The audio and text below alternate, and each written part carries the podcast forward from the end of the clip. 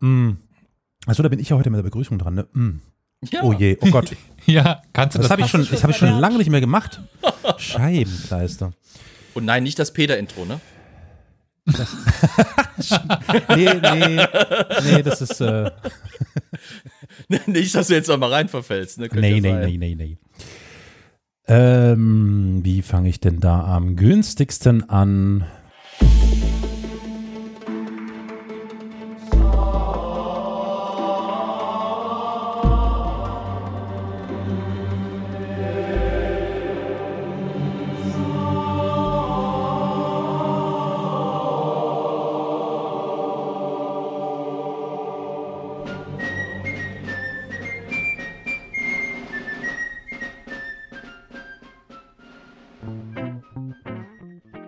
Also dann würde ich sagen, ich fange einfach mal schweizerisch an und sage äh, Salut Sammer. Grüezi? Nee, Salut Sammer. Salut Sammer. Das, ich glaube, das ist der, der, die, die Schweizer Art und Weise, Mitmenschen zu begrüßen. Also neben vielleicht auch Grüezi. Äh, herzlich willkommen beim Podcast Historia Universalis, dem Geschichtspodcast. Ihr wisst ja, liebe HörerInnen, dass derjenige, der begrüßt, in der Regel auch das Thema vorträgt. Seid also gewarnt, heute bin ich derjenige, der euch auf die Nerven geht. Im Gegensatz zu Elias, Flo, Victoria und Co., die euch natürlich nicht auf die Nerven gehen. Und damit habe ich eigentlich auch schon. Und damit habe ich eigentlich auch schon die lieben äh, MitpodcasterInnen erwähnt. Wir fangen dann gleich einfach mal bei der glasklaren, süßen Stimme an, die nun mit gerade äh, überdehnten Knöchel vor dem Mikrofon sitzt, nämlich der lieben Victoria. Hi, Victoria. Hallo Carol. Hallo, warum so tiefe Stimme heute? Weil du gesagt hattest, ich hätte eine glasklare Ach so. Stimme. Ja, die war trotzdem noch Muss ich ja glasklar. Nur- direkt- Habe ich tief gesagt? Nein. Okay, äh, dann haben wir natürlich mit dem Boot Elias höchstpersönlich. Hallo Elias. Hallo.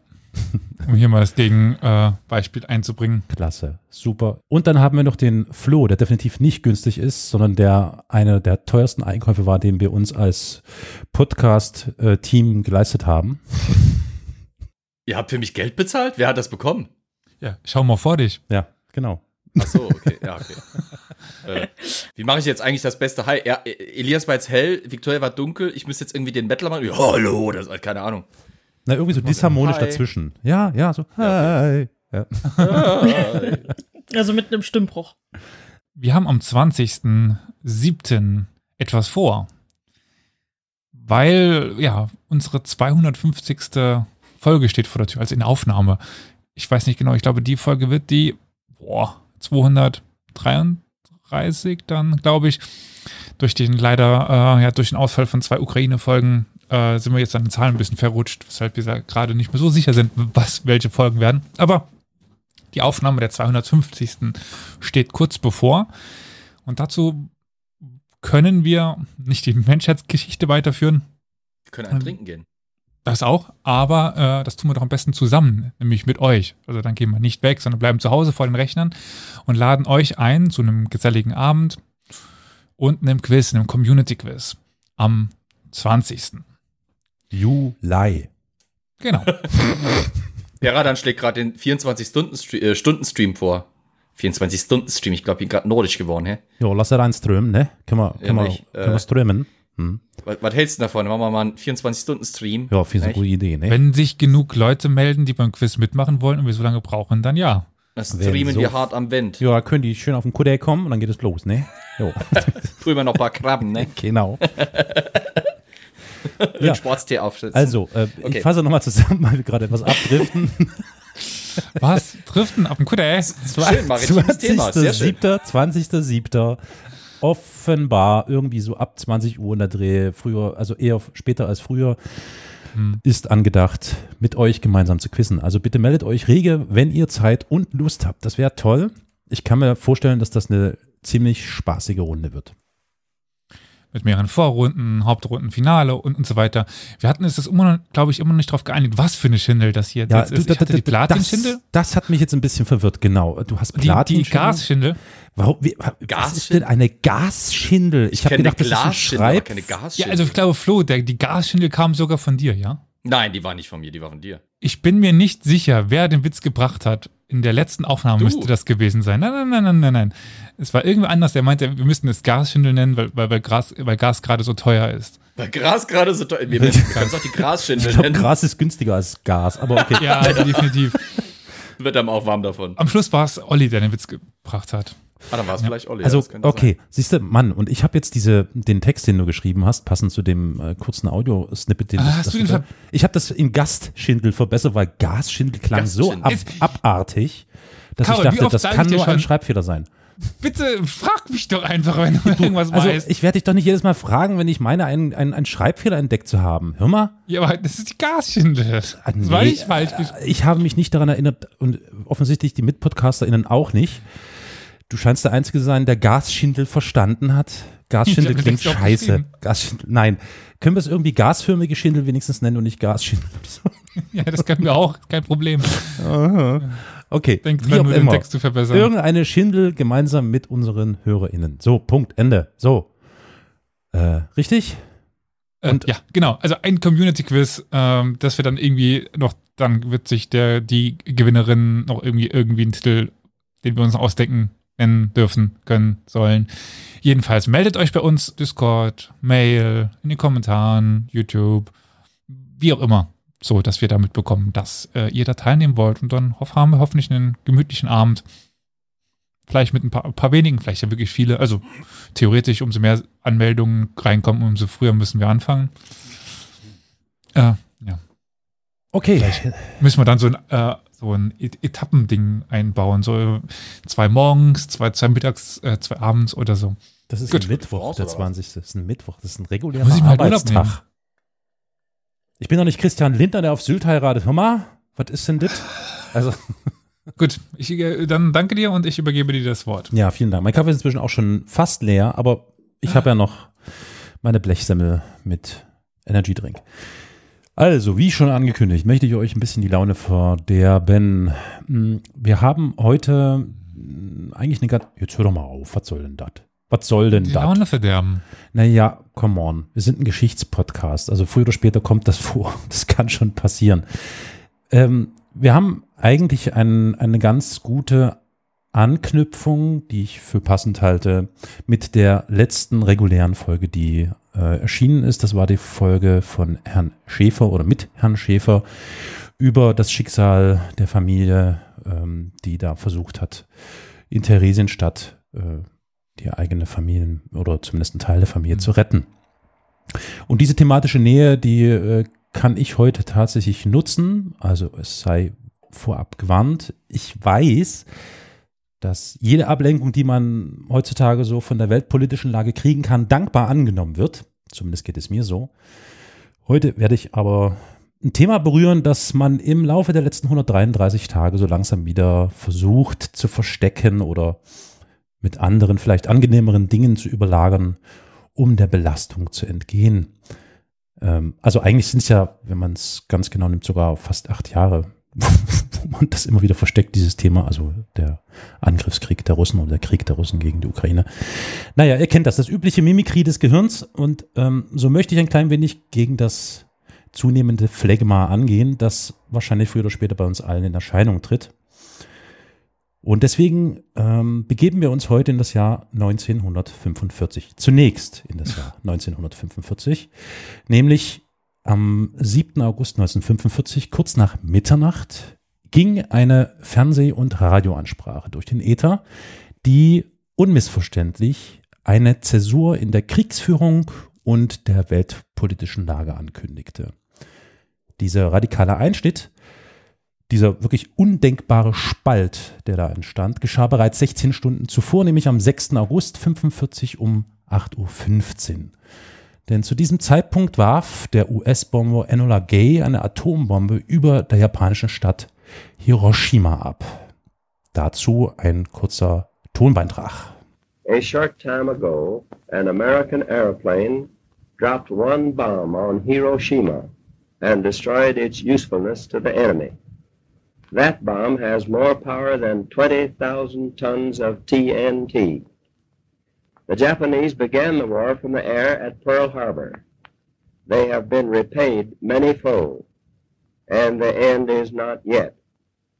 With this bomb, we have now added a new and revolutionary increase in destruction to supplement the growing power of our armed forces.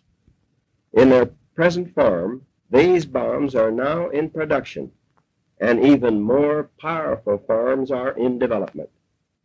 It is an atomic bomb. It is a harnessing of the basic power of the universe. The force from which the sun draws his power has been loosed against those who brought war to the Far East. We are now prepared to destroy more rapidly and completely every productive enterprise the Japanese have in any city. We shall destroy their docks, their factories, and their communications. Let there be no mistake. We shall completely destroy Japan's power to make war. It was to spare the Japanese people from utter destruction that the ultimatum of July the 26th was issued at Potsdam. Their leaders promptly rejected that ultimatum. If they do not now accept our terms, they may expect a rain of ruin from the air, the like of which has never been seen on this earth. Behind this air attack will follow sea and land forces in such numbers and power as they have not yet seen, and with the fighting skill of which they are already well aware. Ganz kurz, ich muss mal hier äh, ähm, stoppen. Ähm, wenn man sich das Video anschaut, das gibt es auch auf YouTube. Ihr habt gerade vielleicht, in der Aufnahme hört man das dann vielleicht besser im Feed oder so, so ein komisches Schlupfen gehört. Also Truman, das war der 33. US-Präsident, der diese Ansprache hielt oder hält, schnupft nebenbei so mit seiner Nase so. Und dann gibt es einen Schnitt und äh, in dem Moment des Schnittes lacht der Typ. Also er lacht tatsächlich, um dann äh, wenige Sekunden später weiterzumachen. Also nicht laut lachen, ne, sondern so, so also er hat gerade irgendwie mit jemandem rumgeflaxt, wahrscheinlich hinter der Ähm, Kamera, vor der Kamera gibt's oder so. das? Hm? Ja, äh, ich wollte nur fragen, ob es das für die HörerInnen, die vielleicht nicht gut oder kein Englisch verstehen, auch noch irgendwie in Deutsch zum Nachhören, Nachlesen gibt. Puh. Äh, es gibt auf jeden Fall das englische Transkript, was man dann vielleicht übersetzen kann, ja. Also ein deutsches habe ich ehrlich gesagt gar nicht gefunden. Dann müssen wir einfach gleich noch zusammenfassen, was er sagt. Ja. We have spent more than $2 billion on the greatest scientific gamble in history, and we have won. But the greatest marvel is not the size of the enterprise, its secrecy, or its cost, but the achievement of scientific brains in making it work. And hardly less marvelous has been the capacity of industry to design and of labor to operate the machines and methods to do things never done before. Both science and industry work together under the direction of the United States Army, which achieved a unique success in an amazingly short time.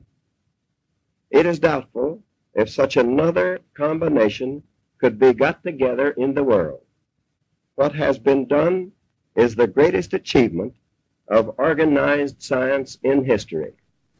Ja, ähm, ich kann ja mal ganz kurz zusammenraffen. Mm, Truman ähm, verkündet, dass äh, jetzt in diesem Moment oder vor einigen Stunden der Atombombenabwurf, damit ist der Atombombenabwurf auf Hiroshima gemeint, stattgefunden hat und dass das eine äh, Reaktion auf äh, unter anderem auch Pearl Harbor und so weiter ist. Das kennen wir ja alles, also die geschichtlichen Vorgänge kennen wir.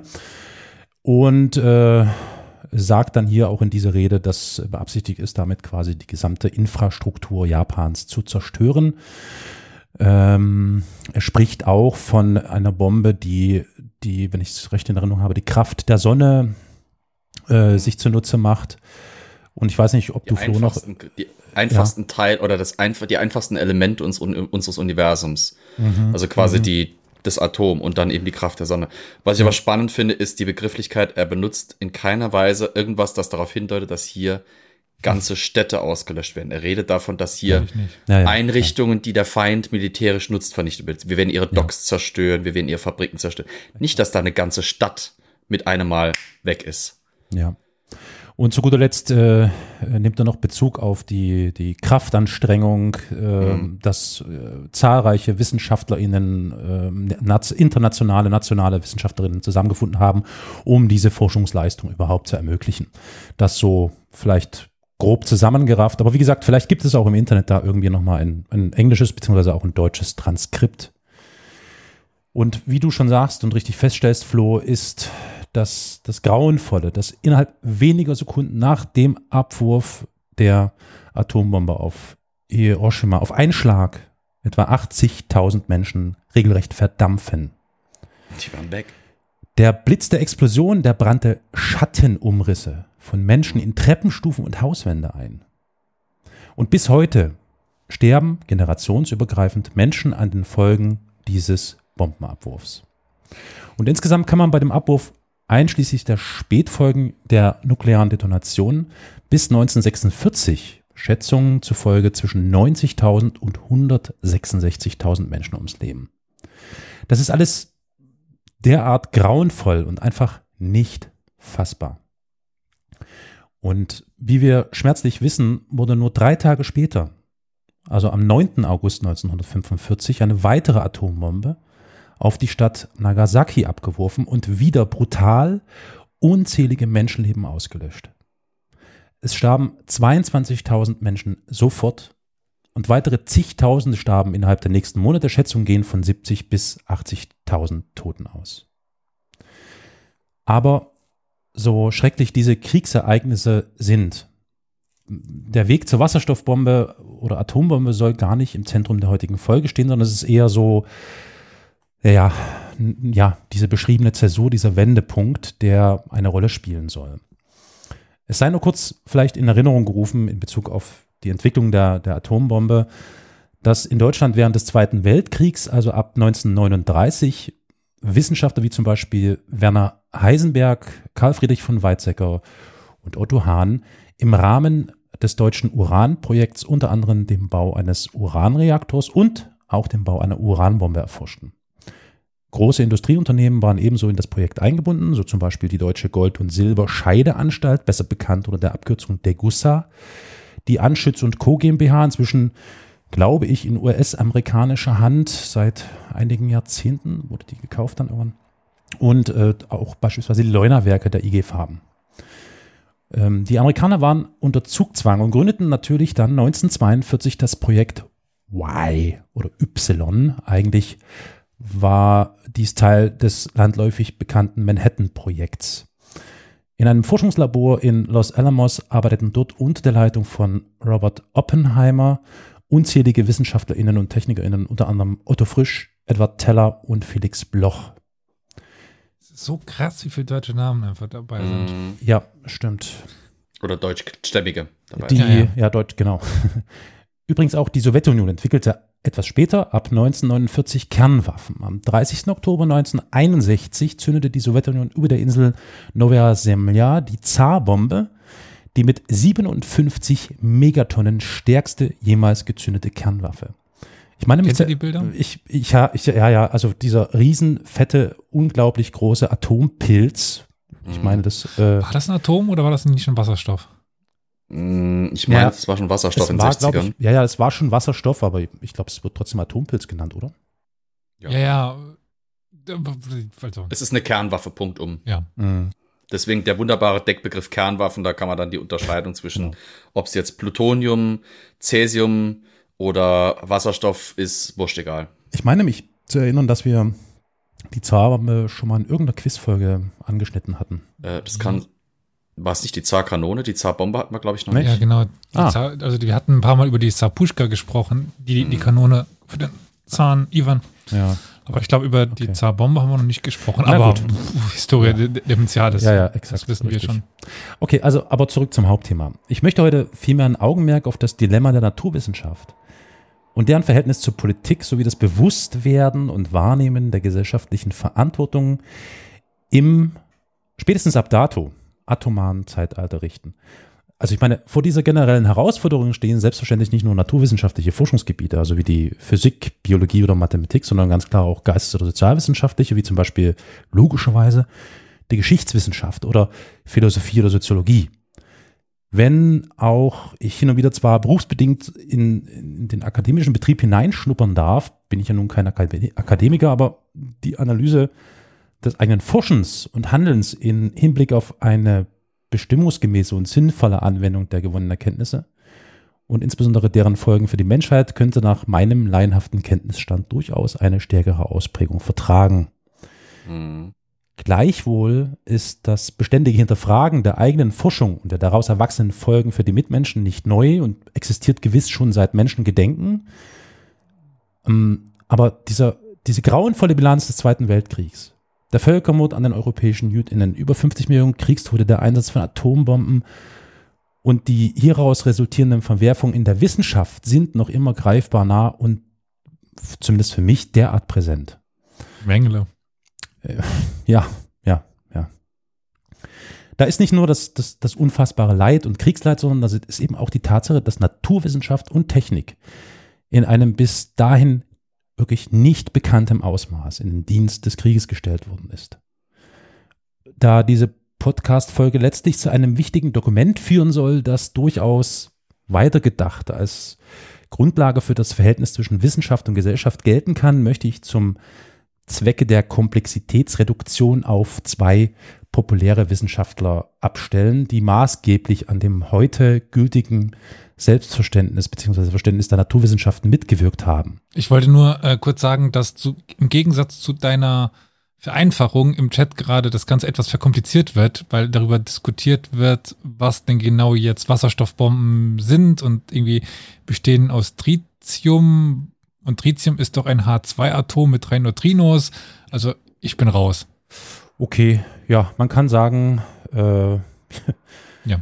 Physik in seiner und Naturwissenschaften in seiner ähm, pursten Form. Ähm. Ich glaube, das ist noch ziemliches Anfängerniveau, aber ja. Ich fand das nur gerade sehr bezeichnend, dass in dem Augenblick, wo du sagst, dass wir es jetzt auf einer etwas vereinfachteren Form halten. Oh Gott, jetzt geht, geht's ja. weiter. Ja, nee, nee. Äh, geht das hier mit dem Isotop von Wasserstoff mit zwei Neutronen, Massenzahl drei? Ja, ich bin raus, definitiv. Bitte also. rettet mein Weltbild und sagt, ihr seid das gerade alle am googeln. und wisst das nicht aus dem Kopf. Das. Oh Gott. Oder er ist oder die Person ist tatsächlich äh, Physik interessiert und weiß sowas einfach lass, lass, lass das einfach die Physiker unter sich ausmachen und, und, und lass, lass äh, Carol uns in die vereinfachte Version einführen, weil sonst bin ich ja auch gleich raus. Ja, ähm, das ist auch gar nicht der Kern äh, des Themas heute. Oh. Also, ich mache es einfach und versuche das mal auf zwei Personen ähm, ähm, klein zu ziehen. Da haben wir zum einen, mhm. wer kann es anders sein? Albert Einstein, über dessen Werdegang wir, glaube ich, nicht allzu viele Worte verlieren müssen.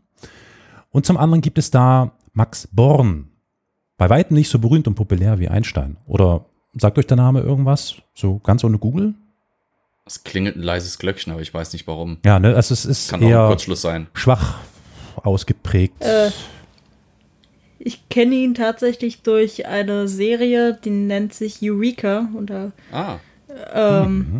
da äh, kommt er auch mal vor, weil seine Familie noch da lebt oder so. Mhm. Aber das war's auch schon. Okay. Ja, gut, dann bin ich ja froh, dass ich nicht der Einzige bin, der äh, weniger wusste, wer Max Bonn ist. Vielleicht kurz zu Max Bonn, damit wir uns da mal einen kleinen Überblick verschaffen. Bonn machte sein Abitur in der Heimatstadt Breslau, dem ein Studium an renommierten deutschen Universitäten, die Promotion im Jahr 1906 in Göttingen und natürlich der auch schon damals obligatorische Auslandsaufenthalt als Postdoc in Cambridge folgte. Nach Rückkehr nach Göttingen habilitierte Born 1909 und begann dort seine akademische Karriere als Privatdozent.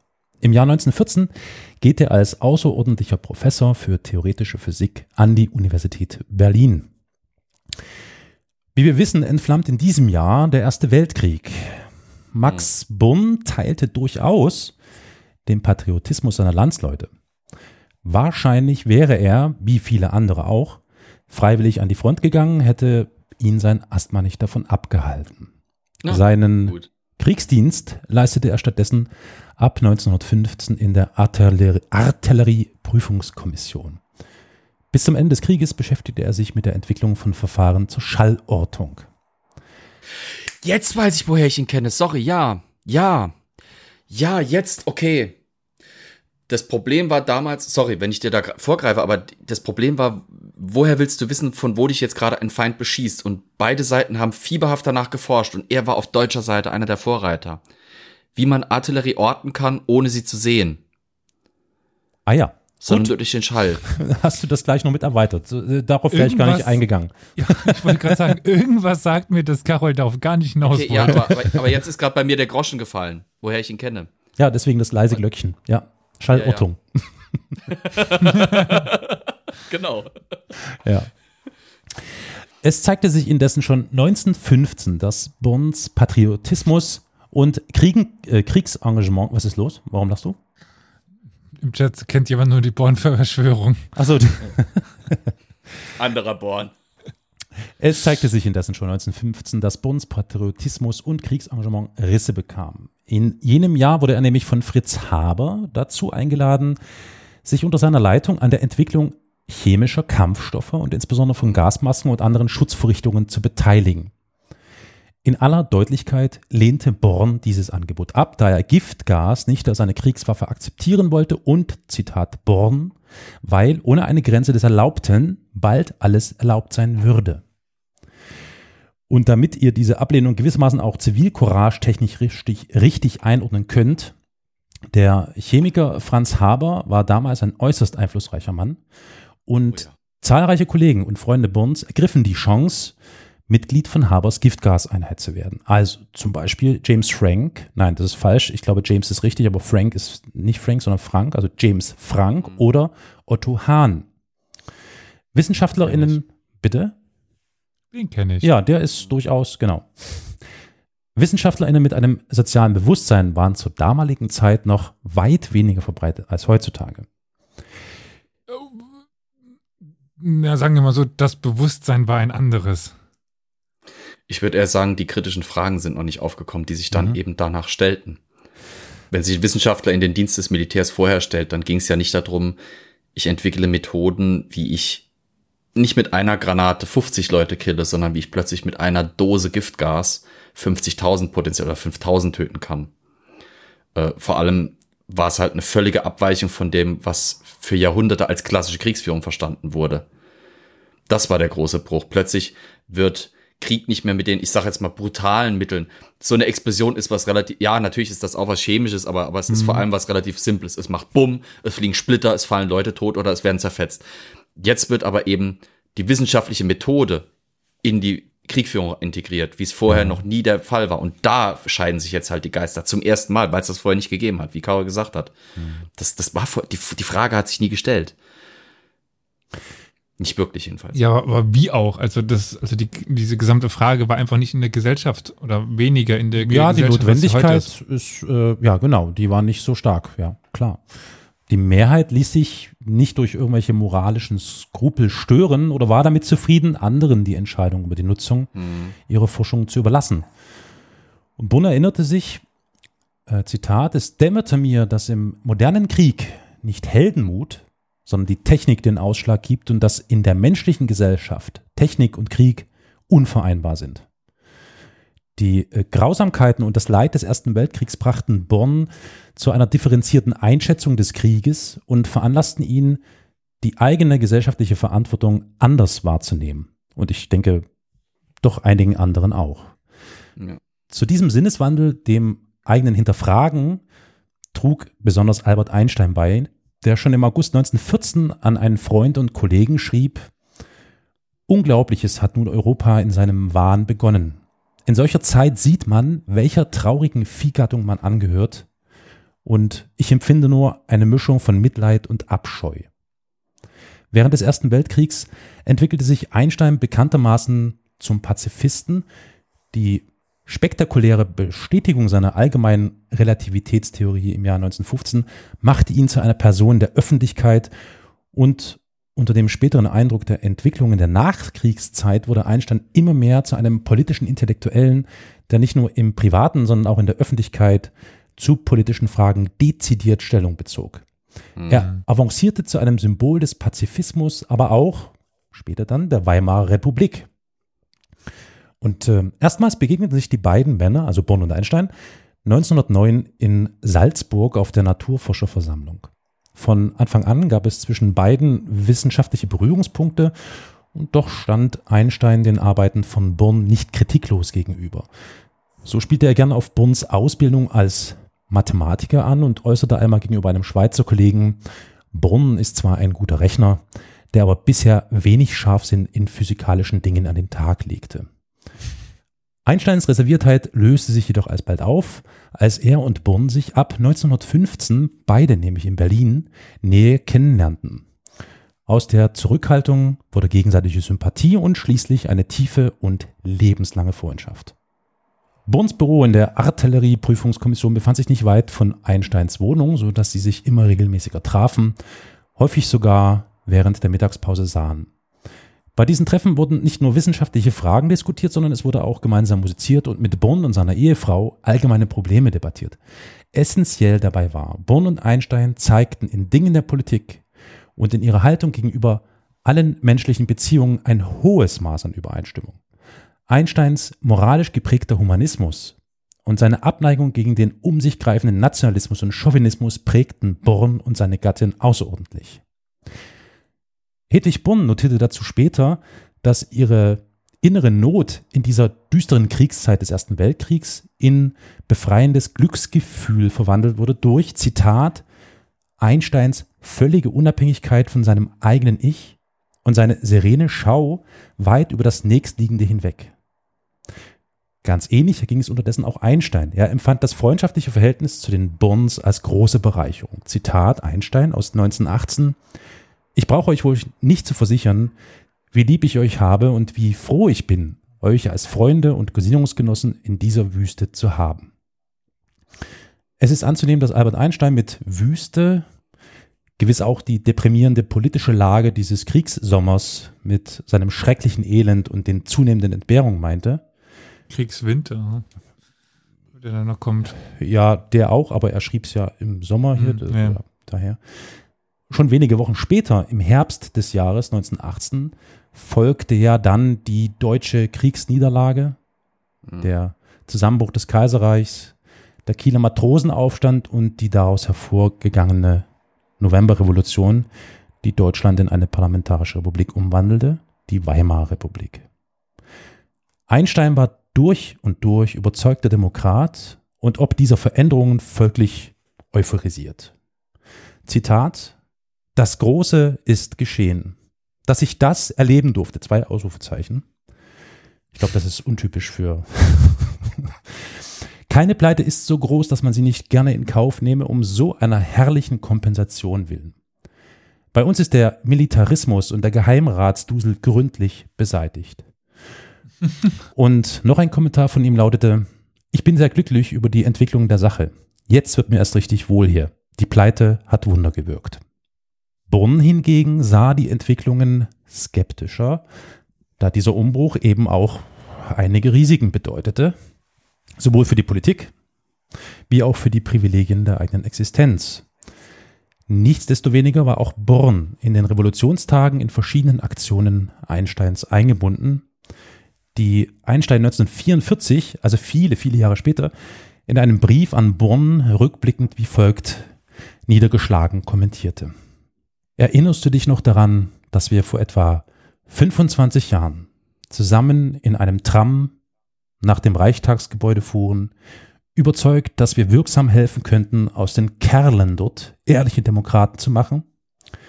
Wie naiv wir doch gewesen sind als Männer von 40 Jahren. Ich kann nur lachen, wenn ich daran denke. Wir empfanden beide nicht, wie viel mehr im Rückenmark sitzt als im Großhirn und wie viel fester es sitzt. Daran muss ich jetzt denken, wenn, sie, wenn sich die tragischen Fehler von dazumal nicht wiederholen sollen. Da dürfen wir uns nicht wundern, wenn die Scientists keine Ausnahme bilden, in der großen Mehrzahl, und wenn sie anders sind, so ist es nicht auf die Verstandesfähigkeit, sondern auf das menschliche Format zurückzuführen.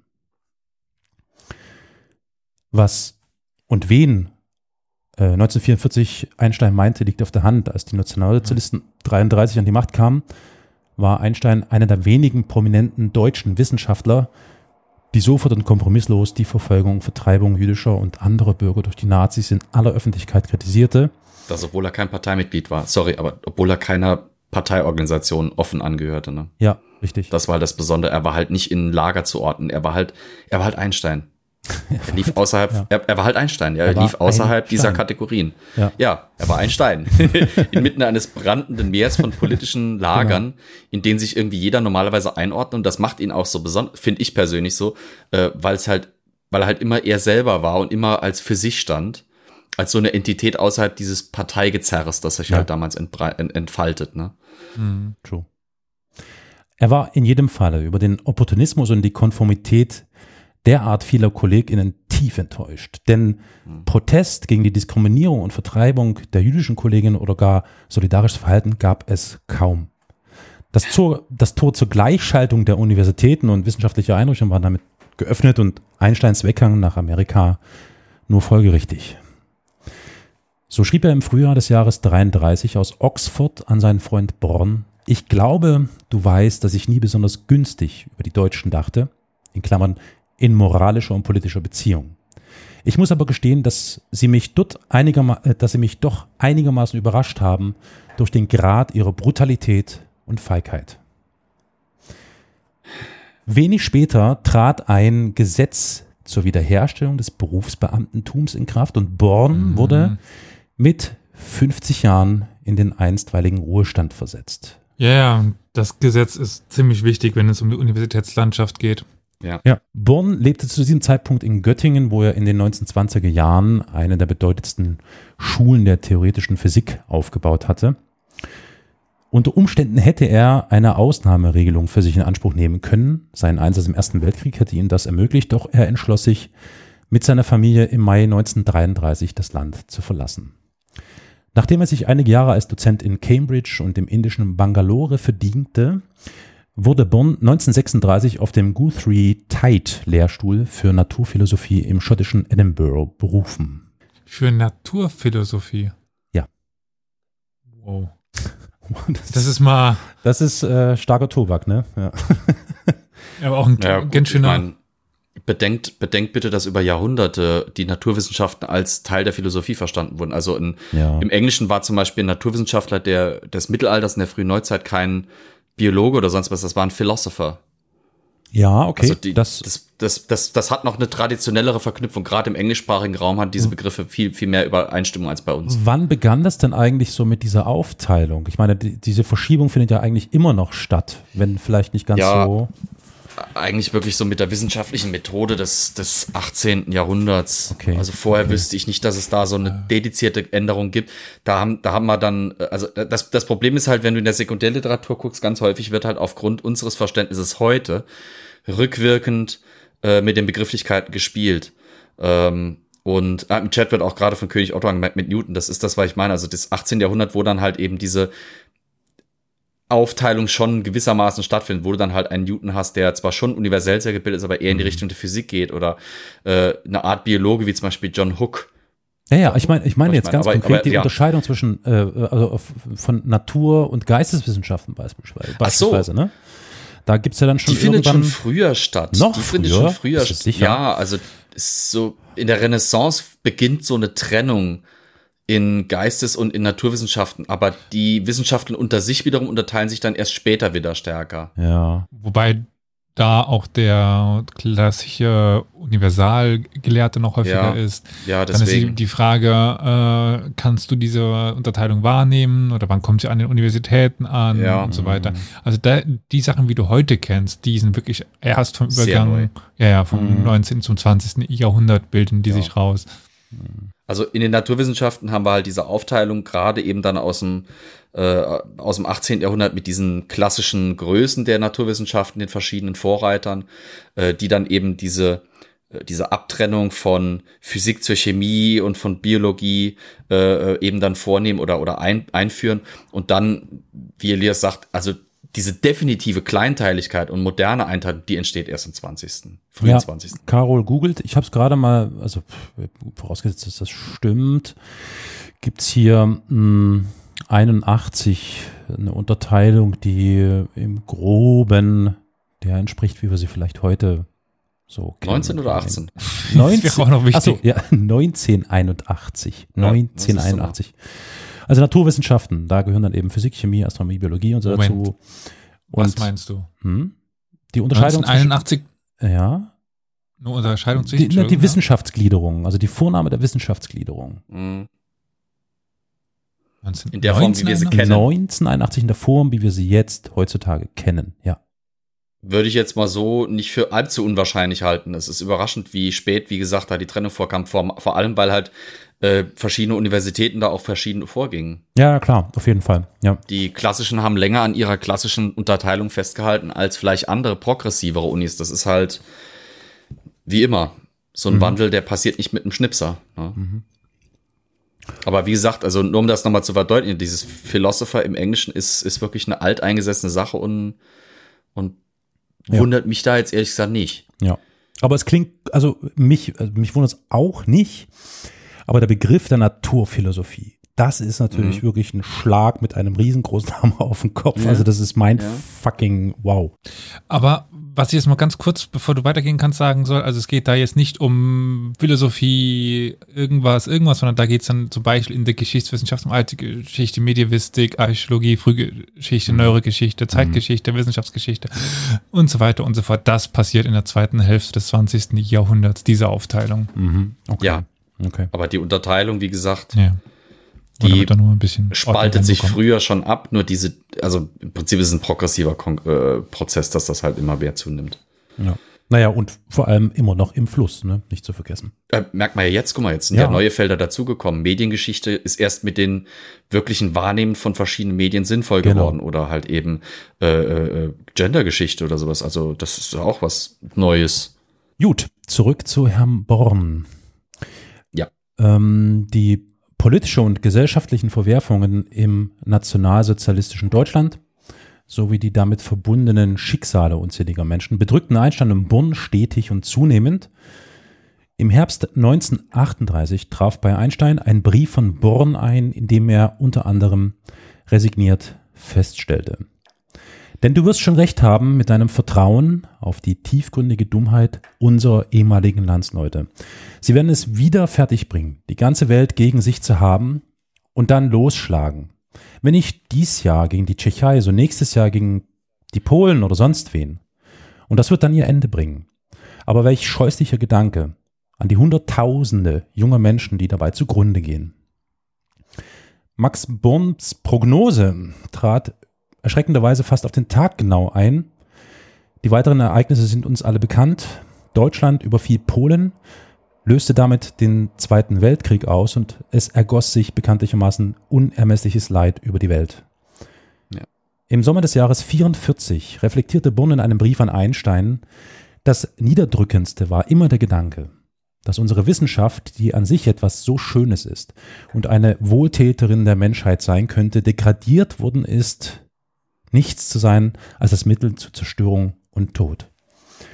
Die meisten deutschen Wissenschaftler kollaborieren mit den Nazis. Sogar Heisenberg hat, in Klammern, wie ich aus zuverlässiger Quelle erfahren habe, mit allen Kräften für diesen Schurken gearbeitet. Es gibt nur wenige Ausnahmen von Lauer und Hahn zum Beispiel. Die britischen, amerikanischen und russischen Wissenschaftler sind alle mobilisiert und zu Recht ich mache niemandem einen Vorwurf, denn unter den gegebenen Umständen kann man nichts anderes tun, um einen Rest unserer Zivilisation zu retten. Und doch meine ich, dass wir eine internationale Organisation haben müssten und, was noch wichtiger ist, einen internationalen Moralkodex, ähnlich den sehr strengen Regeln, denen die britischen Ärzte in ihrem Beruf unterworfen sind, der uns Wissenschaftlern die Möglichkeit gibt, als regulierende und stabilisierende Kraft in der Welt zu wirken und nicht, wie jetzt, nichts als Werkzeuge der Industrien und Regierungen zu sein. Erneut hatte Bonn mit seiner Prophezeiung richtig gelegen. So sprach er also über ein Jahr vor den anfangs erwähnten Atombombenabwürfen der USA genau jenen Fragekomplex an, der alsdann sein gesamtes Denken und Handeln und auch das von Albert Einstein in seinen letzten Lebensjahren bestimmen sollte. Die Tragödie von Hiroshima und Nagasaki waren ein weiterer Zivilisationsbruch und bedeuteten auch für Einstein und Bonn fortan einen Wendepunkt. Es ging nicht allein um den ethischen Aspekt der Zuhilfenahme von moderner Technik und Naturwissenschaft zum politischen oder ideologisch legitimierten Massenmord. Es ging um den Fortbestand der menschlichen Zivilisation, wahrscheinlich sogar allen Lebens auf der Erde. Ähm, ach so, was ich bisher nicht zur Sprache brachte, es sei angemerkt, dass Max Born übrigens einer der wenigen Pioniere der Quantenphysik war, der weder direkt noch mittelbar an der Entwicklung der Atombombe beteiligt war. Mhm.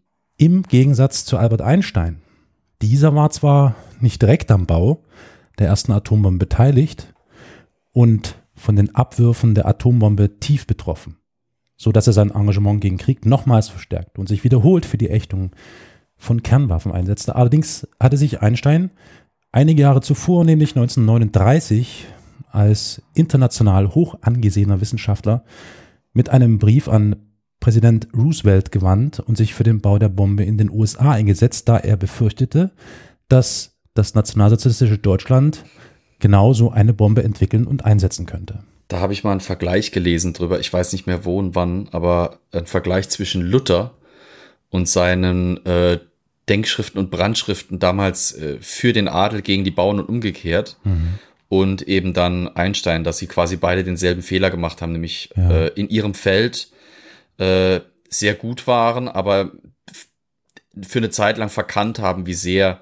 äh, ihre, ihre, ihre Fähigkeiten, mhm. ihre Felder jeweils, ihre, ihre Spezialitäten quasi für, zu was das geführt äh, hat. für niedere politische ja. Beweggründe eingesetzt und missbraucht werden würden und dass sie sich quasi ja. da, ohne überblicken zu können, was die Konsequenzen davon waren, äh, unfreiwillig oder mehr, mehr oder weniger unfreiwillig eben in den Dienst von Mächten gestellt haben, die bei weitem nicht ihre hehren ethischen Grundlagen hatten. Ja, das erklärt vielleicht auch, äh, dass zumindest jetzt Einstein das vielleicht frühzeitig tatsächlich wahrgenommen hat und deswegen ja.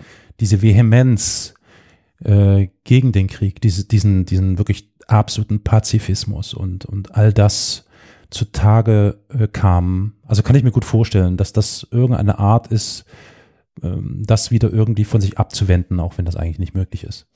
Ganz abgesehen von der Tatsache. Teil seiner Forschung war ja Grundlage. Eben, dass, oder, dass seine Entdeckung ja das war ja äh, gewissermaßen die, die, die, die entscheidende theoretische Voraussetzung, ja. dass diese Bombe überhaupt entwickelt werden konnte. Ne? Also wir sprechen hier von E ist gleich ähm, M mal C Quadrat, ne? also äh, die, die mhm.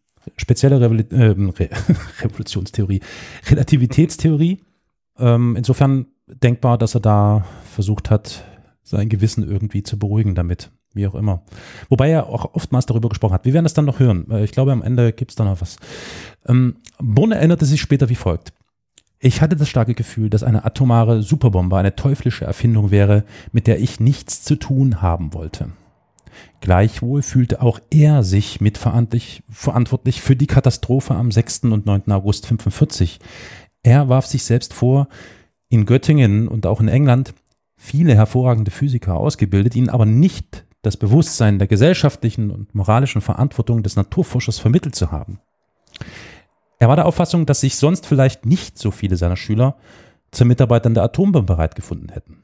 Er wusste sich Seite an Seite mit seinem Freund Albert in dem Bemühen, die Physikerkolleginnen von der gesellschaftlichen Verantwortung des Naturforschers zu überzeugen, wo nur möglich vor einem Rüstungswettlauf der Großmächte zu warnen und sich für eine allgemeine Rüstungskontrolle einzusetzen. Einstein wurde als öffentliche Berühmtheit zu einer Art Weltgewissen und Weltweise, der, der viel mehr Aufmerksamkeit bekam, als Max Bonn, der vergleichbare Aktivitäten vorzuweisen hatte.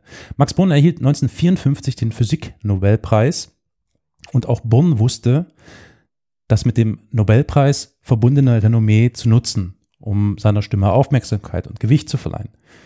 Im ständigen Briefwechsel der beiden Physiker wurde nicht nur ein jahrzehntelanger Streit über die Aufgabe des Determinismus in der Physik ausgefochten, sondern insbesondere weiterhin ausgiebig die generelle Frage nach der Verantwortung der Naturwissenschaft für die Anwendung ihrer Erkenntnisse erörtert. Im Jahr 55, in einem letzten Brief Bonds an Einstein vor seinem Tod, kam eine Initiative zur Sprache, die das letzte gesellschaftliche Engagement Einsteins bedeuten würde.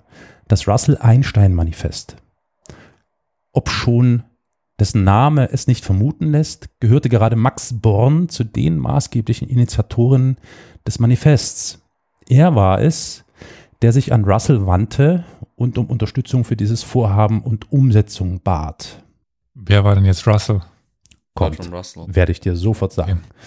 Okay. Bertrand Arthur William Russell war nicht irgendein Wissenschaftler, sondern ähnlich wie Einstein weltweit sehr bekannt und geschätzt. Der Brite Russell war Philosoph, Mathematiker, Logiker und erhielt 1950 den Nobelpreis für Literatur. Er gilt als einer der Väter der analytischen Philosophie und verfasste zusammen mit Alfred North Whitehead die Principia Mathematica. Das ist eines der bedeutendsten Werke des 20. Jahrhunderts über die Grundlagen der Mathematik. Russell war mit Bonn d'accord, die Sache mithin recht simpel. Die Atompolitik der Großmächte im Kalten Krieg führt fast unvermeidlich in die völlige Vernichtung der Menschheit. Und mit englischem Understatement fügte er hinzu, einige von uns fänden das doch sehr schade. Zugleich regte Max Bonn in einem Artikel in den Physikalischen Blättern, das ist die Mitgliederzeitschrift der Deutschen Physikalischen Gesellschaft, die Gründung eines Forums zur Frage der Verantwortung des Wissenschaftlers an. In diesem Zusammenhang schrieb er seinerzeit Folgendes an Otto Hahn. Sie werden natürlich sagen, was nützt das alles? Die Politiker sind doch nicht zu beeinflussen und wir haben Besseres zu tun. Aber ich glaube, wir sollten nicht einfach untätig zusehen, wenn man sozusagen den Untergang der Zivilisation vorbereitet, und zwar mit Hilfe der Kräfte, die die Physik zur Verfügung gestellt hat. Ob man auf uns hört oder nicht, wir sollten uns von dem Wahnsinn und der Barbarei nicht nur fernhalten, sondern aufklären und warnen. Ich würde auch lieber meinen Lebensabend hier ruhig verbringen und schöne, angenehme Dinge treiben, aber die Situation ist so, dass ich keine Ruhe finde, weil ich mich verantwortlich fühle für die Gräuel. Hallo, eine kurze Meldung aus dem Schnittraum. Hörst du gern diesen Podcast und gefällt dir, was wir tun? Unter co-fi.com slash Historia Universalis hast du die Möglichkeit, uns einen, zwei, drei, vier, fünf oder so viele Kaffee, wie du möchtest, zu spenden.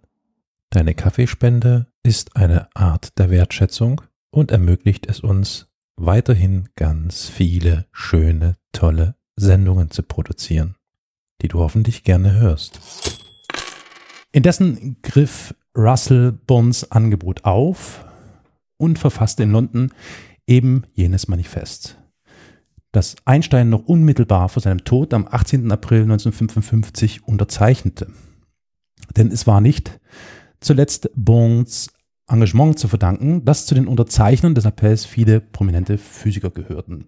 Eben auch sein Freund Albert, der zum Mitnamensgeber wurde, um dem Manifest mehr Gravitas zu verleihen. Das Russell-Einstein-Manifest wurde am 9. Juli 1955 während einer Pressekonferenz in der Londoner Caxton Hall vorgestellt. Man nahm an, dass nur wenige Pressevertreter erscheinen würden, weswegen für die PK lediglich ein kleiner Raum in der Caxton Hall gebucht wurde. Doch nachdem sich ein überraschend reges Interesse abzeichnete, war letztlich der größte verfügbare Raum mit VertreterInnen von Presse, Rundfunk und Fernsehen aus aller Welt prall gefüllt. Russell eröffnete die Konferenz mit den Worten ich bringe die von den Unterzeichnern ausgesprochene Warnung allen mächtigen Regierungen der Welt zur Kenntnis, in der ernsthaften Hoffnung, dass sie sich bereit erklären, ihren Bürgern das Überleben zu ermöglichen. Nachdem Russell das Manifest vorlas, beantwortete er eine Flut von Fragen, die den vorgetragenen Ideen zunächst ablehnend gegenüberstanden. Die Rezeption des Manifests in der Presse zeigte jedoch später, dass die Argumente wohl doch verfingen und zu überzeugen wussten. Zudem wurde das Manifest mit einem Begleitschreiben Russells an die Regierungen der Großmächte übersandt. Darin stand Folgendes. Beiliegend überreiche ich Ihnen von einigen der angesehensten wissenschaftlichen Autoritäten unterzeichnete Stellungnahme zur nuklearen Kriegsführung. Es wird auf das absolute und nicht wieder gut zu machende Unglück, das mit einer solchen Kriegsführung verknüpft sein würde, besonders hingewiesen. Es ergibt sich die Notwendigkeit, irgendeinen anderen Weg zu finden, auf welchem internationale Streitigkeiten beigelegt werden können. Ich hoffe zutiefst, dass Sie sich öffentlich zu diesem Problem äußern werden. Es ist das ernsteste von allen, vor welche die Menschheit jemals gestellt worden ist. Ihr ergebener Bertrand, äh, nicht Bertrand, Bertrand Russell, ihr ergebener Bertrand Russell. Das ist dann der französische kleine Bruder, Bertrand Russell. Genau. Und auf Deutsch wäre es dann Bertrand Russell? Entschuldigung. So, und wenn ihr jetzt gestartet, möchte ich euch wenige Auszüge aus dem Manifest wiedergeben, um deutlich zu machen, was Wichtiges drin stand. Zitate. Angesichts der tragischen Situation, welcher die Menschheit gegenwärtig gegenübersteht, meinen wir, dass sich die Wissenschaftler zur Aussprache zusammenfinden sollten, um die Gefahren, welche aufgrund der Entwicklung der Massenvernichtungsmittel entstanden sind, abzuschätzen und über eine Resolution im Sinne des am Ende stehenden Entwurfs zu diskutieren. Fast jeder Mann mit politischem Bewusstsein hegt feste Ansichten über eine oder mehrere dieser Streitfragen, aber wir bitten ihn ständig darum, derartige Meinungen zurückzustellen und sich lediglich als Mitglied einer biologischen Art zu betrachten, die eine beachtliche, beachtliche Geschichte hinter sich hat und deren Untergang keiner von uns wünschen kann. Wir müssen lernen, auf neue Art zu denken. Wir sollten nicht mehr danach fragen, welche Mittel und Wege dem militärischen Siege der von uns bevorzugten Partei offen stehen. Solche Möglichkeiten gibt es nämlich gar nicht mehr. Vielmehr stehen wir vor der Frage, auf welche Weise eine militärische Auseinandersetzung, deren Folgen für alle Beteiligten unheilvoll sind, verhindert werden kann. Die allgemeine Öffentlichkeit und sogar viele Männer in führenden Stellungen haben sich noch nicht vergegenwärtigt, was ein Krieg mit Kernbomben bedeuten würde. Die Allgemeinheit denkt hierbei immer noch an die Ausradierung von Städten. Man hat begriffen, dass die neuen Bomben noch stärker sind als die alten und dass während eine Atombombe seinerzeit Hiroshima vernichten konnte, nunmehr eine H-Bombe, also die Wasserstoffbombe, die größten Städte wie London, New York und Moskau dem Erdboden gleichmachen könnte. Aus zuverlässiger Quelle wird berichtet, dass man zurzeit eine Bombe herstellen kann, welche 2500 Mal so wirksam ist wie jene, welche Hiroshima zerstört hat. Solch eine Bombe bejagt radioaktive Teilchen in die obere Atmosphäre, sofern sie in Bodennähe oder unter Wasser explodiert. Diese Teilchen sinken allmählich wieder herab und erreichen die Erdoberfläche in Gestalt tödlichen Staubes oder Regens. Mit derartigem Staub wurden seinerzeit die japanischen Fischer und ihr Fang infiziert. Kein Mensch weiß, wie weit solche tödlichen radioaktiven Teilchen ausgestreut werden können. Aber die hervorragendsten Fachleute erklären einmütig, dass es sehr gut möglich wäre, dass ein Krieg mit H-Bomben der menschlichen Rasse ein Ende setzt. Es ist zu befürchten, dass beim Einsatz vieler H-Bomben ein allgemeines Sterben anhebt, plötzlich und schnell nur für die Minderzahl, für die Majorität hingegen als qualvolle Krankheit und langsames Dahinwelken. Werden wir dem Menschengeschlecht den Untergang bereiten, oder wird die Menschheit auf Krieg verzichten? Man mag der Frage nicht näher treten, weil den Krieg abzuschaffen so schwierig sei. Die Beseitigung des Kriegs wird unangenehme Einschränkungen der nationalen Souveränität verlangen. Was aber vielleicht mehr als alles andere ein Verständnis der Situation verhindert, liegt daran, dass das Wort Menschheit sich so unbestimmt und abstrakt anhört. Die Menschen stellen sich kaum vor, dass die Gefahr ihnen selbst, ihren Kindern und Großkindern und nicht bloß einer dunkel empfundenen Menschheit droht. Sie können es kaum begreifen, dass sie jeder Einzelne und all jene, die sie lieben, in der ungeheuren Gefahr schweben, auf qualvolle Weise umzukommen. Und so wiegen sie sich in der Hoffnung, dass es vielleicht doch zulässig sei, mit Kriegen fortzufahren, wenn die modernen Waffen verboten würden. Diese Hoffnung aber ist eine Illusion. Die meisten von uns denken nicht unparteiisch, aber als Menschen müssen wir uns stets vor Augen halten, wenn die Streitfragen zwischen Ost und West auf irgendeine Weise entschieden werden können, welche jeden Partner weitgehend zufriedenstellen kann, sei er Kommunist oder Antikommunist, Asiater, Europäer oder Amerikaner, Weißer oder Schwarzer, dann dürfen diese Streitfragen keinesfalls durch Krieg entschieden werden. Es wäre zu wünschen, dass dieses sowohl im Osten als auch im Westen eingesehen wird. Vor uns liegt, wenn wir richtig wählen, eine beständige Ausweitung von Glück, Wissen und Weisheit. Sollen wir stattdessen den Tod wählen, bloß weil wir unsere Streitereien nicht vergessen können? Wir wenden uns als Menschen an unsere Mitmenschen. Erinnert euch eures Menschseins und vergesst alles andere. Wenn ihr das vermögt, dann öffnet sich der Weg zu einem neuen Paradies. Könnt ihr es nicht, dann droht euch allen der Tod. So, eigentlich muss man das jetzt sacken lassen. Weißt du, was das bei mir auslöst? Eine Erinnerung. Das gab's schon mal. Äh, vor einer Weile hat mir meine Freundin äh, ein Buch geschenkt, nämlich mhm. von H.G. Wells, Die Grundlinien der Weltgeschichte. Ja. Das ist insofern ganz kurz ein ganz faszinierendes Buch, als dass es nicht nur einen Abriss über die Weltgeschichte bringt, sondern im Nachgang sogar noch einen Entwurf für eine bessere Weltgesellschaft. Und dieses Buch ist 25 entstanden, 1925, nach dem Ersten Weltkrieg. Die Argumente, das fast dasselbe wie, wie das, was du gerade vorgelesen hast. Ja.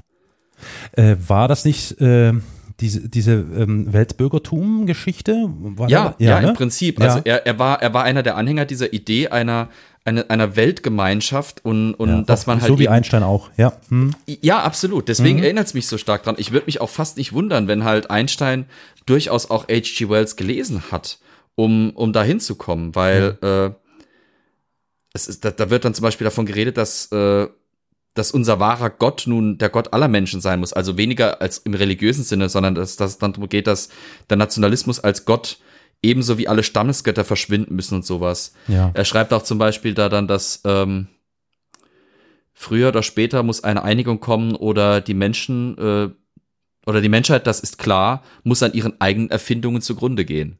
Ja. Also wie gesagt, es ist, es ist vielleicht jetzt nicht so dediziert mhm. und, und halt eben nicht von einem Wissenschaftler in dem Sinn, aber hier hat ein Autor im Prinzip dasselbe schon mal 1925 niedergeschrieben. Ja.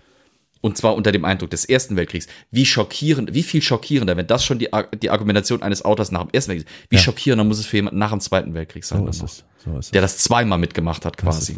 Und etwas, das schon damals als unsteigerbar empfunden wurde, nochmal gesteigert wurde. Ja. Also zum Glück habt ihr ja, verehrte HörerInnen, ihr ZuschauerInnen jetzt eher weniger, aber ihr HörerInnen, ihr habt ja die Möglichkeit, jetzt die Pause-Taste zu drücken. Erstmal durchatmen, kurz, oh Gott, der, oh nee, der macht mich fertig heute und dann nochmal auf Play drücken. Aber eben ganz im Gegensatz zu den Zuschauerinnen und eben zu meinen lieben Mitpodcasterinnen. Ähm, die haben nämlich keine Gelegenheit zum Durchatmen. Mache ich jetzt hier weiter. Denn dieses eben in Auszügen zitierte Manifest war der Beginn und die Leitlinie für ein zunehmendes Nachdenken und gesellschaftliches Engagement der Wissenschaft. Einerseits trug Max Bonds Bemühen dazu bei, dass wenige Tage nach dem Russell-Einstein-Manifest die Mainauer Erklärung von 18 Nobelpreisträgern veröffentlicht wurde. Diese warnte ebenso eindringlich vor den Gefahren eines Atomkriegs. Deren Unterzeichner waren neben natürlich Max Bonn zum Beispiel Arthur H. Compton, Otto Hahn, Werner Heisenberg oder Hideki Yukawa. Andererseits ging hieraus insbesondere inspiriert durch den Russell-Einstein-Appell, eine Initiative hervor, die bis heute aktiv ist, die Pugwash-Bewegung, benannt nach dem ersten Tagungsort der 1957 begonnenen Pugwash Conferences on Science and World Affairs in Kanada. An diesem ersten Treffen nahmen 22 renommierte Wissenschaftler aus Japan, den Vereinigten Staaten, der Sowjetunion, Österreich, Polen, China und vielen anderen Ländern teil. Daraus entwickelte sich eine fortlaufende Reihe von Treffen mit einer wachsenden Zahl und Vielfalt von Teilnehmenden. Regelmäßig tauschen sich seither herausragende WissenschaftlerInnen über Themen aus, wie die Abschaffung aller Massenvernichtungswaffen, die Verringerung des Kriegsrisikos und neue wissenschaftliche und technologische Entwicklungen, die zu mehr Instabilität führen und die Gefahr von Konflikten erhöhen könnten. Das zunehmende Engagement von WissenschaftlerInnen, hier am Beispiel Bonns und Einsteins gezeigt, hat seitdem viele Forschungsinstitutionen inspiriert, sich für eine bessere gemeinsame Zukunft einzusetzen. Im Laufe der Jahrzehnte ist deutlich geworden, dass wir Menschen, ich sage es mal, wir Menschen, uns nicht auf das Erreichte zurückziehen und die Hände in den Schoß legen können. Die Dringlichkeit, mit der sich das Russell-Einstein-Manifest an das menschliche Gewissen und die universellen Werte richtet, spiegelt gerade heute umso stärker die Bedürfnisse unserer Zeit wider. Die Krisen, mit denen wir heute konfrontiert sind, haben sich in ihrer Anzahl und Komplexität und in den Auswirkungen exponentiell vervielfacht. Sie bestimmen unsere Zeit stärker als jemals zuvor. Wir haben Epidemien, Pandemien, Armut, Hunger, Ungleichheit, die Rückkehr zum Nationalismus und über all dem schwebt das Damoklesschwert der schon heute spürbaren Klimakatastrophe. Doch auch unser kollektives Wissen und unsere Fähigkeit, global zu agieren, hat in den letzten Jahren glücklicherweise zugenommen. Heute sind wir mehr denn je gefordert, entschlossen voranzuschreiten. Lassen wir uns also inspirieren, und da meine ich wirklich jetzt explizit jeden, der das gerade hört, jeden, der das gerade irgendwie zuschaut und natürlich auch euch, liebe MitpodcasterInnen, ähm, lassen wir uns also inspirieren von der inzwischen lauter gewordenen Stimme der Wissenschaft, aber eben auch von jungen Menschen, die für ihre Zukunft auf die Straße gehen. Und dazu gehört es, Gewohnheiten, Lehren und Strategien, die uns bis hierher gebracht haben, wirklich nochmal zu überdenken und zu ersetzen, um sich die Möglichkeit zu schaffen, neue Wege gehen zu können. Ähm, abschließend, damit es nicht ganz so pathetisch wird, oder vielleicht wird es noch pathetischer, weiß ich nicht genau, möchte ich euch, uns, mich, sozusagen noch ein bisschen motivieren und mit einer, wie ich finde, doch ähm, ziemlich inspirierenden Audioaufnahme von Albert Einstein aus diesem Thema entlassen. Und ich glaube, das hilft uns alle ein bisschen äh, wieder ruhiger zu werden und nicht ganz so aufgewühlt zu sein. Zu den Menschen zu gehören, die ihre besten Kräfte der Betrachtung und Erforschung objektiver, nicht zeitgebundener Dinge widmen dürfen und können, bedeutet eine besondere Gnade. Wie froh und dankbar bin ich, dass ich dieser Gnade teilhaftig geworden bin die weitgehend vom persönlichen Schicksal und vom Verhalten der Nebenmenschen unabhängig macht. Aber diese Unabhängigkeit darf uns nicht blind machen gegen die Erkenntnis der Pflichten, die uns unaufhörlich an die frühere, gegenwärtige und zukünftige Menschheit binden. Seltsam erscheint unsere Lage auf dieser Erde. Jeder von uns erscheint da unfreiwillig und ungebeten zu kurzem Aufenthalt, ohne zu wissen warum und wozu. Im täglichen Leben fühlen wir nur, dass der Mensch um anderer willen da ist, solcher, die wir lieben, und zahlreiche anderer im Schicksalsverbundener Wesen. Oft bedrückt mich der Gedanke, in welchem Maße mein Leben auf der Arbeit meiner Mitmenschen aufgebaut ist, und ich weiß, wie viel ich ihnen schulde. Ich glaube nicht an die Freiheit des Willens.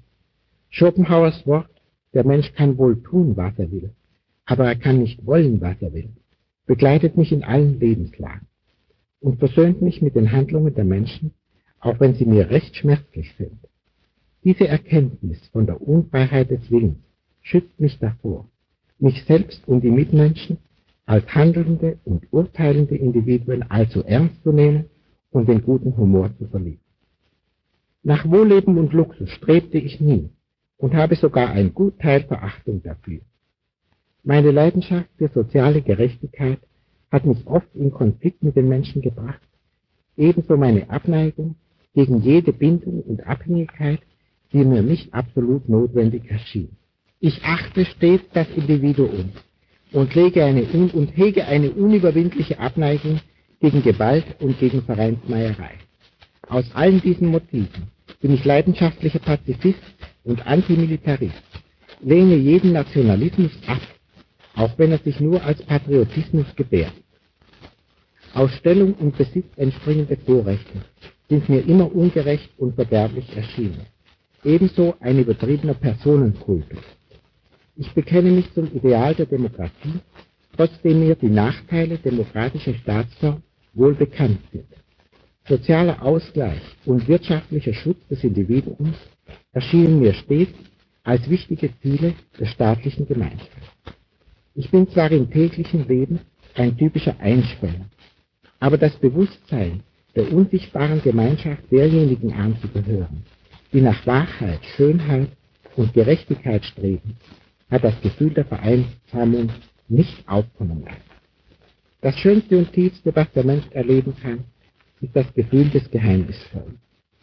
Es liegt der Religion sowie allem tieferen Streben in Kunst und Wissenschaft zugrunde. Wer dies nicht erlebt hat, erscheint mir, wenn nicht wie ein Toter, so doch wie ein Blinder. Zu empfinden, dass hinter dem Erlebbaren ein für unseren Geist unerreichbares verborgen sei, dessen Schönheit und Erhabenheit uns nur mittelbar und in schwachem Widerschein erreicht, das ist Religiosität. In diesem Sinne bin ich religiös. Es ist mir genug, diese Geheimnisse staunend zu ahnen und zu versuchen, von der erhabenen Struktur des Seiens in denen ein mattes Abbild geistig zu erfassen. Und mit diesen weisen, hoffentlich einigermaßen zu verstehenden, also akustisch zu verstehenden äh, Worten von Albert Einstein aus dem Jahre 1932 möchte ich es jetzt mal gut sein lassen, euch weiter zu malträtieren und äh, schließe dann hiermit die Akte ja, ich weiß noch gar nicht, wie ich es nenne, ähm, der Weg zum Russell Einstein Manifest oder so. Ich weiß es nicht genau. Mal gucken, wie die Folge dann heißen wird im Feed. Ich finde zwei Männer und der Frieden ziemlich gut eigentlich. Tatsächlich. Gut. Ja, dann. Mhm. Puh. Carol, du enttäuschst mal wieder nicht. Ja, sorry, tut mir leid. Ich, ähm nein, nein, das ist im völlig positiven Sinne gewählt. Ja, nee, also diese Aussage. Ich, ist da, also ich weiß ja, dass das echt ein, eigentlich ist es ein scheußliches Thema, weil man sich ja auch mit sich selbst und der jetzigen Zeit auseinandersetzen muss. Und das will man eigentlich tun, nicht vermeiden. Also ich würde mal vermuten, euch geht's da ähnlich wie mir. Man hat irgendwann echt so den Kanal voll, dass man irgendwie echt Eskapismus sucht, um ja, ja an diese ganze Scheiße zu denken.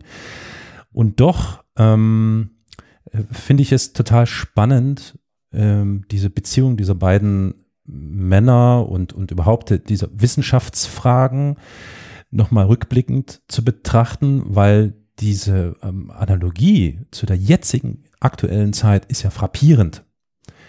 Mhm. Ich wage jetzt nicht den Vergleich zu diesen komischen offenen Briefen, die da getätigt wurden.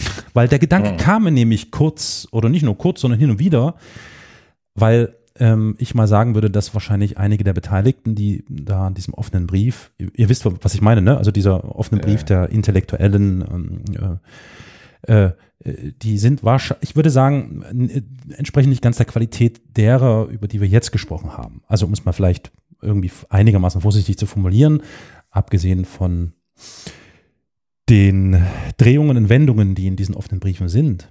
Aber die, die Situation ist so verdammt ähnlich. Und eins muss ich tatsächlich und ich will die jetzt hier keine Debatte lostreten, von wegen ist das richtig, falsch, was auch immer, was die da gesagt, geschrieben, was auch immer haben. Aber die, aber Tatsache ist doch, dass dieses Risiko und diese Angst vor einem Krieg ähm, immer, immer da gewesen ist und mhm. nie weggegangen ist. So, ähm, es gab mal so eine Zeit, wo wir irgendwie wie so unter einer dumpfen Decke gelebt haben klingt jetzt sehr pathetisch, aber tatsächlich, ne, wenn man sich das so anschaut, ja, ja. Ne, und plötzlich wird die weggezogen und du siehst dann erst jetzt wieder, obwohl die Decke vieles abgedeckt hat, was gerade los ist. Und da finde ich äh, gerade das Vorgehen von, von Born und von Einstein und auch von, von Russell und den vielen Beteiligten dort extrem, wie soll ich sagen, ähm, motivierend tatsächlich. Und ja, es ist echt wichtig. Also man sollte nicht den Kopf in den Sand stecken, auch wenn man ähm, geneigt ist, das zu tun, sondern man sollte sich dieser ganzen, mit Verlaub, Scheiße stellen in, in, in den, im Rahmen seiner eigenen Möglichkeiten und versuchen wirklich ähm, in irgendeiner Art und Weise darauf hinzuwirken, im eigenen kleinen Umfeld, das kann so klein sein wie auch immer, das ein bisschen erträglicher zu gestalten und vielleicht auch humaner zu gestalten. Also dieses, dieser humane, menschliche Gedanke, der dahinter steckt, ist, finde ich, extrem aufbauend. Ich kenne viele in meinem Umkreis, Freunde, Familie, Verwandte, Bekannte, die mir jetzt äh, eine Stelle nach der anderen verpassen würden und sagen würden, ja, was willst du denn da jetzt als kleines Rädchen und so, ne?